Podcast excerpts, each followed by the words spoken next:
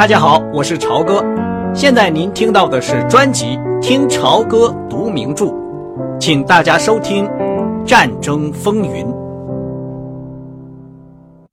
我出来可不是为掠夺财宝的，娜塔莉说：“拜伦，你留下吧，这个别针非常好看，你可以送给你的女朋友、你的姐妹或者你的母亲。你留下吧，那个礼物是给你的。”拜伦不客气地说：“我倒可以考虑在华沙待下去，等着那个姑娘长大。她的父母不会把她嫁给你的。”斯鲁特说：“他们要把她嫁给一个拉比。反正离犹太姑娘们远远的，他们可不是好的偶像。”娜塔莉说。“阿门。”斯鲁特说。娜塔莉正把那枚别针别到他的外衣上。那么，我想我只好到梅德杰斯去看班瑞尔了，实在太可惜了。艾伦说他非常的机灵，在领我参观华沙这一点上，没有人比得上他。艾伦和他曾经一道研究过犹太教的法典，虽然班瑞尔比他年纪小得多。斯鲁特一听娜塔莉提到梅德杰斯，就沮丧地摇着头。早上刚过七点钟。娜塔莉就把电话打到了拜伦的房间。头天晚上，他们和斯鲁特一起去逛夜总会，一直逛到三点多钟。这些波兰的夜总会都模仿巴黎的下等游乐场所，但非常的沉闷。娜塔莉玩的高兴过了头，简直有些神经质了。他把他们俩从一个夜总会带到另一个，根本不理会斯鲁特。那种精疲力尽的样子。嘿，布拉尼，你还没有睡好吗？从他的活泼口气来说，他好像已经睡了十个小时的觉。我知道这有点恶作剧，可是我已经在去克拉科夫的飞机上弄到了两个座位，飞机十一点起飞，票是我昨天晚上买的。要是你宁愿睡觉，你就待在这儿也行，我过一两天就回来。拜伦睡意朦胧地说：“什么？斯鲁特已经给我们弄到了明天去罗马的飞机票了。娜塔莉，你知道订到这个票是非常不容易的。我知道，我会给他留个条子，也许在机场给他打个电话。你如果也去的话，咱们就根本用不着再回华沙了。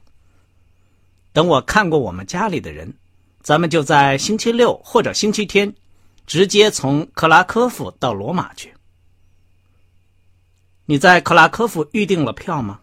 还没有。可是你知道克拉科夫是个交通中枢，有五六条路可以出来。咱们一到那儿就买票，飞机、火车或者汽车票都可以。怎么样，拜伦？你是不是又睡着了？我在考虑呢。拜伦把离开华沙和离开斯鲁特的好处，与这些轻率的旅行安排在进行比较。战争的紧张局势看来在渐渐缓和了。酒吧里的波兰人还是显得那么快活轻松、无忧无虑。尽管斯鲁特发现已经看不到外国人了，特别是德国人。街上像往常一样安静，看不出在。备战的迹象。拜伦总是从华沙电台播音员的声调来推测战争局势紧张的程度。他现在已经能听得懂几个有关紧张局势的关键性的字和短句，但有的时候倒是从新闻广播员发抖或者轻松的声调中，可以判断出更多的东西。在美国，局势紧张的时候。播音员惯于用洪亮深沉的，像是结束已到的声调来吓唬听众，而离战场更近的波兰广播员们，倒不怎么娇柔造作。一两天之前，他们的声音听起来还不是那么焦虑呢。他问娜塔莉：“你听到什么消息了吗？”我刚刚收听了英国广播电台的短波新闻，和昨天晚上一样的新闻。汉德逊正在和希特勒谈判。娜塔里，这可是一次发疯的旅行。那又怎么样呢？我也许再也没有机会去看看我父母出生的地方了。现在我已经到了这儿。昨天晚上莱斯里亲口说的，最危险的时候看来都已经过去了。德国人已经同意谈判。不管怎么样，你本来用不着来，我是这么想的。我知道在波兰的乡下到处乱转，你准会腻味的。这样吧，我和你一块吃早饭。拜伦很快收拾停当了。他和娜塔莉·杰斯特罗在一起的时间越多，就越对他琢磨不透。娜塔莉与斯鲁特·莱斯里的关系现在也使他纳闷他们俩要是一道在床上消磨时间，他猜想这是他来华沙的主要目的之一。如果不是全部的话，那么他们准是在找一些匆匆忙忙的特别的机会。或者想方设法的瞒过他。可是他觉得很奇怪，一夜接一夜，斯鲁特总是在旅馆的走廊告别。他们在一起的时候，娜塔莉总是以一个未婚妻那样的深情和温存对待斯鲁特。可是当拜伦想回避他们的时候，去吃晚饭，或是去听音乐会，甚至到使馆走一趟。娜塔莉总是叫他一起去。当然，他也曾想到过，他是在利用他。也许连约他同去华沙也是一样的，用以激怒斯鲁特。要真是这样，他的计谋算是完全失败了。这位外交官对待拜伦很友好，而且把他跟在旁边，看作是理所当然的。但是斯鲁特这个人很难琢磨，从外表上只能看出他非常疲劳，埋头工作。对娜塔莉在这个时候到波兰，倒是非常关心，如此而已。娜塔莉坚持这次旅行有比想看看他的情人更重要的原因。对这一点，拜伦越来越明白了。华沙的犹太人街道使他着迷，不管他们从哪儿开始度过一个夜晚，最后他们总要走进那些狭窄的小巷。他甚至拖着拜伦到一条偏僻小巷内的犹太人小剧场去看了一场奥尼尔的《啊荒野》。这个剧场只有一个不到二十英尺宽的舞台，破旧的幕布，对他来说。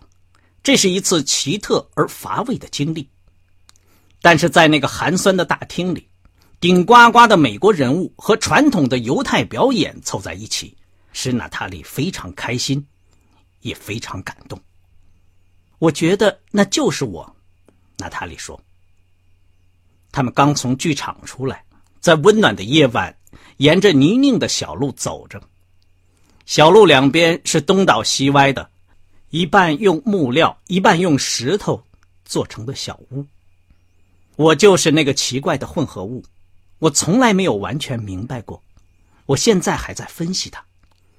它使人心慌意乱，但又令人兴奋，就像是在一部家庭影片中第一次看到我自己一样。很明显，是同样的魅力把他引向梅德杰斯的。他在饭厅里等着他。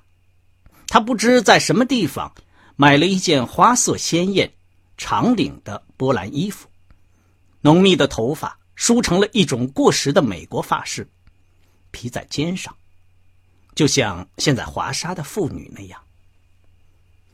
我这样行吗？人家老那么盯着我看，真烦死了，好像我头上长了角。只要你的护照放在身边，那就行了，不要太土气了。哦，当然了，我总带着这个。在他的脚边有一只带拉链的蓝色羊皮皮包，衣服、衬衫、帽子、长袜、腰带，我随时可以走进女洗手间，一出来就完全是个 American 卡，怒气冲冲挥着美元。你去吗？当然不去了。American 卡是波兰语。意思是美国人。好吧，我去。我的旅行包就在走廊里。真的吗，布拉尼？你真的和我一样的傻。他那双黑眼睛慢慢一眨，从眉毛下抬起来，朝他看了看。这时拜伦想起了那个穿淡紫色衣服的犹太小姑娘。告诉我，你现在对斯鲁特是不是有点喜欢了？我没有不喜欢他，这会儿我是替他遗憾，他肯定还蒙在鼓里呢。这个时候，女招待把一盘盘的菜都端了上来。她说：“你替咱们俩都叫了菜，这太好了，没有比这种波兰火腿更妙的了。”娜塔莉说：“在这儿吃火腿，我都开始有点于心不忍了。想想看。”娜塔莉切着厚厚的粉红色的火腿吃起来，她显然无动于衷。我对你们的宗教一无所知，拜伦说。我也不懂。这个甚至不能说是我的信仰。我在十一岁之前就不信这个教了。什么会堂、希伯来文课，一切的一切，我都逃开了。你知道，这让父亲很难过。因为他是个犹太复国主义者，是会堂的一个负责人。可是我们的这位犹太拉比真是个让人讨厌的笨人，布拉尼。我的父亲简直回答不了我的任何问题。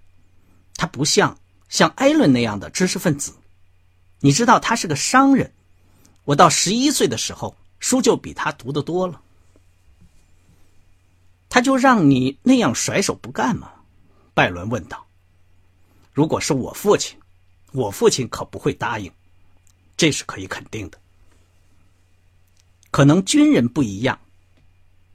娜塔莉怀疑的笑着说：“大多数当父亲的和女儿都弄不到一块儿。不管怎么说，我是个独生女，整个说来都很不错。我就是不愿意没完没了的总去说那些对我毫无意义的废话。我吃完了。”他放下了刀叉。我们再喝点咖啡，然后去梅德杰斯，可以吗？随你的便。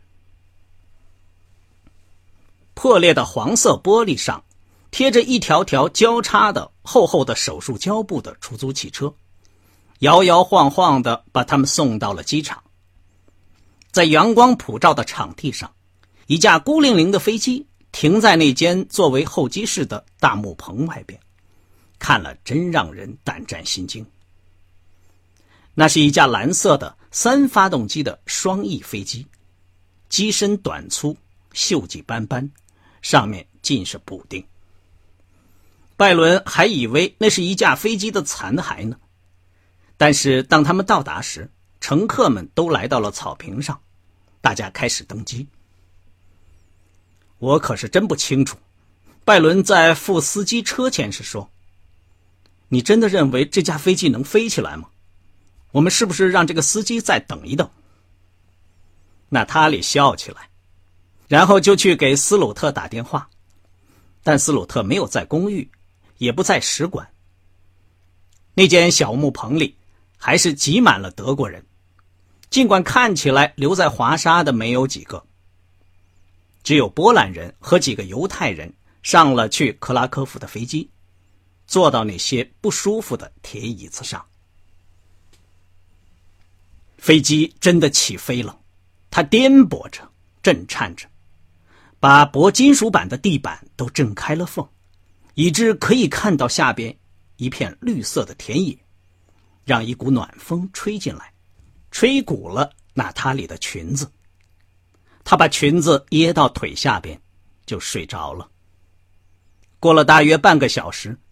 飞机向下俯冲，砰的一声，着了陆，在一片田野中的一间谷仓附近停住。谷仓四周是高高的杂草和野花。拜伦以为这是一次迫降，但他发现有几个乘客拿着手提包下了飞机。又经过大约一个小时的颠簸，把他们送到了克拉科夫。飞机飞过绿色的平原，飞到了低矮的群山之上。这儿一半是森林，一半是耕地，用一块块黄的、黑的、紫色的田地拼成。克拉科夫机场的候机室是一间小木房子，周围拦着铁丝的篱笆。拜伦很高兴，终于离开了那架喷着金属味和汽油气味的飞机，走到阳光灿烂、微风吹拂、像花园一样芬芳的田野上。在沥青铺的跑道两侧，包着头巾的农妇们在太阳底下割草。眼前看不到任何出租汽车，只有一辆尽是泥巴的绿色公共汽车。一些有亲戚来接的旅客，爬上了笨重的马车，叽叽嘎嘎的驶走了。咱们打算怎么到克拉科夫去呢？拜伦问。那辆公共汽车一定是到那儿去的，娜塔莉说。一个黄胡子的犹太人。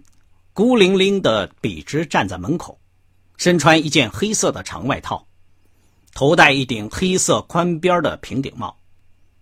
他走近几步，用手碰了碰帽子，说：“请原谅，是美国人吗？姓吉斯特罗。”娜塔莉疑惑的看着他说：“啊，是啊，你是班瑞尔吧？”刚才您听到的是《听潮歌读名著：战争风云》，谢谢您的收听，我们下次节目再见。